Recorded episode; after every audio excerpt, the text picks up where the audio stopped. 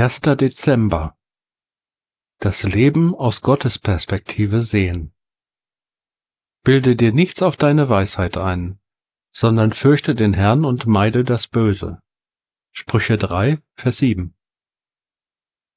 Im Alten Testament wurde der Weisheit eindeutig besondere Wichtigkeit beigemessen, was unter anderem das Buch der Sprüche bestätigt.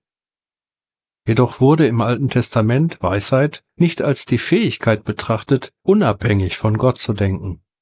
Es war vielmehr eine Akzeptanz und eine Erkenntnis göttlicher Offenbarung.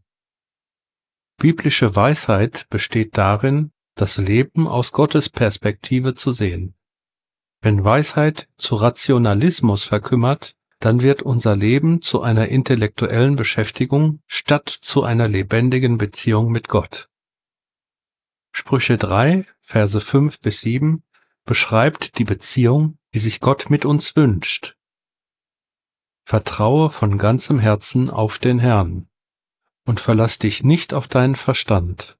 Denke an ihn, was immer du tust, dann wird er dir den richtigen Weg zeigen. Bilde dir nichts auf deine Weisheit ein, sondern fürchte den Herrn und meide das Böse.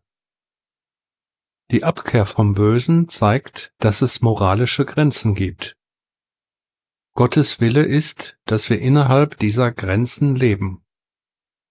Wir sind frei, so zu leben, wie Gott uns führt, solange wir moralisch rein bleiben und die biblische Wahrheit anwenden. Da alle Ungläubigen außerhalb den von Gott bestimmten moralischen Grenzen leben, müssen sie mit dem Gericht rechnen. Christen, die außerhalb der moralischen Grenzen leben, müssen mit einer Strafe rechnen.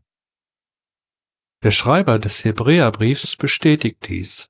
Mit all seinen Kindern ist Gott auf diese Weise verfahren. Wenn er euch nicht erziehen würde, würde das heißen, dass ihr gar nicht seine rechtmäßigen Kinder seid. Hebräer 12, Vers 8. Es ist wahr, dass uns Gott frei entscheiden lässt, in Belangen, die keine moralische Werte betreffen. Aber dabei erwartet er, dass wir sein Wort kennen und dementsprechend weise Entscheidungen treffen. Er hat uns seinen Willen hauptsächlich in seinem Wort mitgeteilt und freut sich, wenn wir uns in Demut seinem Wort unterwerfen und gehorsam sind. Wir sind aber nicht Heilige des Alten Testaments.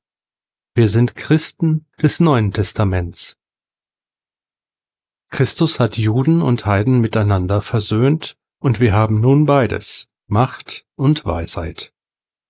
Was das Zeitalter der Gemeinde prägt, ist die Gegenwart des Heiligen Geistes, der uns zum vollen Verständnis der Wahrheit führen will. Uns aber hat Gott dieses Geheimnis durch seinen Geist enthüllt, durch den Geist, der alles erforscht, auch die verborgensten Gedanken Gottes. 1. Korinther 2, Vers 10 Gebet. Danke, Herr, für dein Wort, das ein Licht ist auf meinem Weg.